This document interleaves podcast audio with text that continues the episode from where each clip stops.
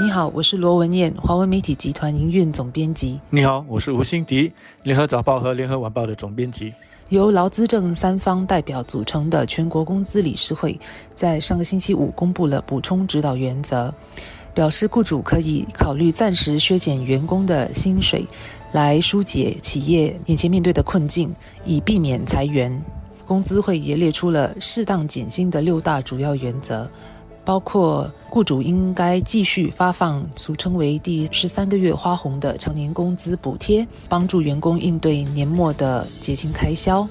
雇主也应当利用灵活工资制度调整薪金。尚未实行灵活工资制的雇主，应当尽快这么做。目前其实还有许多雇主还没有推行这个制度。此外，管理层应当带头减薪，而且减薪的幅度应该比员工来得多。雇主应该与工会协商减薪的幅度和如何实行灵活工资制度。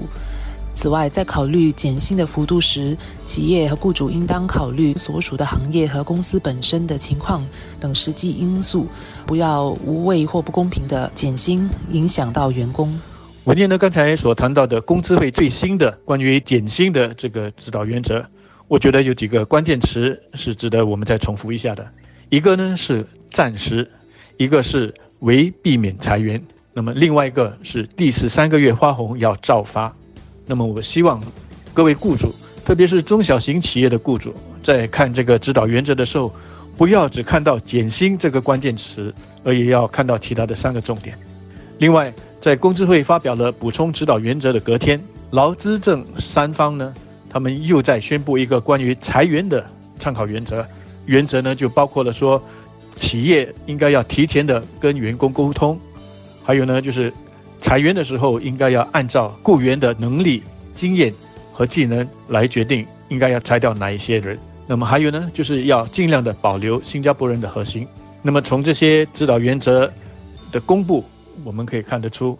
劳资政三方呢，他们要强调的是，裁员应该是企业的最后一步，万不得已不要走到这一步，不要裁员。以便呢，能够保住我们员工的饭碗，保住生计。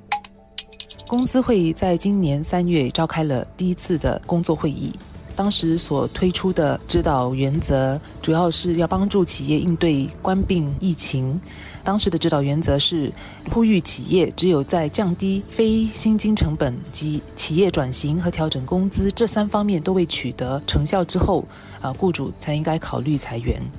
但是这几个月来，我国的经济情况没有好转。工资会在八月份召开了第二次会议，这是工资会自一九七二年成立以来，只有第四次在一年中两度推出指导原则。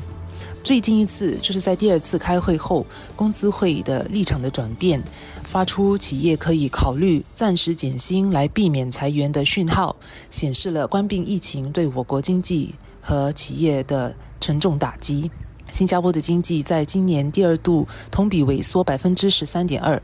萎缩幅度比第一季度显著减少。第二季的经济也比第一季增加了将近百分之八。但即便是经济出现了回弹现象，就业市场下来预期仍然具有挑战性的。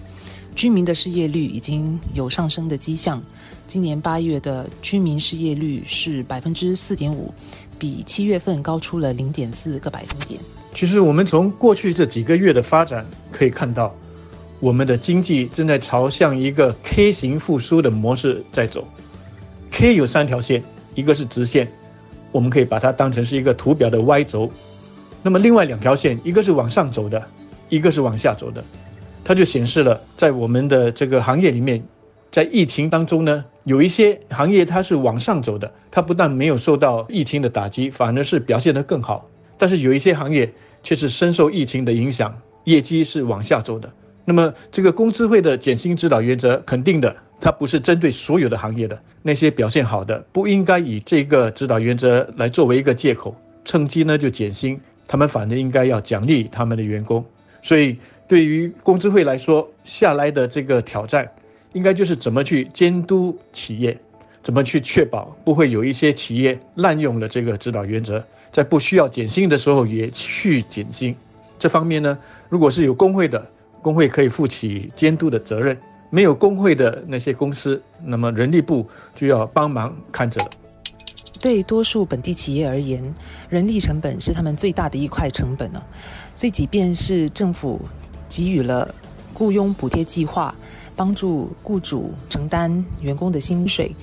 在受影响比较严重的行业，如旅游业、娱乐业等等，呃，这些行业的雇主他们其实已经推行了减薪、减少工作时间，甚至是裁员的措施，来设法度过这个难关了。下来。随着政府开始撤销对工资、对租金的补贴，企业将面对更大的成本压力。如果市场情况和营收没有相应的回弹的话，本地的企业必然会采取更多行动来控制成本。而无论是减薪、裁员的举措，都会进一步影响本地的消费情绪，打击国内消费相关的企业。因此，在呼吁雇主不要直接裁员之际，同样重要的是，新加坡要继续设法让经济活动恢复，让更多的活动回到正常，逐步开放与香港等疫情控制得当的地区的跨境旅游，在安全的情况下刺激消费活动。这样才能让企业能够继续的生存下去，保住员工的饭碗。关闭疫情的这个冲击，可以说再次的凸显了灵活工资制的这个重要性。每一次当我们走出一场危机的时候，我们总是很容易的又回去了旧的那种经模式。特别是当你经济好转了之后，当企业很难再请到人的时候。但是这场疫情所造成的危机呢，提醒了我们，灵活工资制它就好像是一个防震的这个机制。能够协助吸收危机带来的各种震荡，而虽然我们说世事难料，但我们可以很肯定的说，关闭危机不会是我们新加坡所面对的最后一场危机的。关闭疫情会过去，但是另外一场危机不知道在什么时候又会再出现的。所以，我们应该借这一次的危机，进一步的去加强和巩固我们的灵活工资制，让我们的工资结构多一些防震的功能。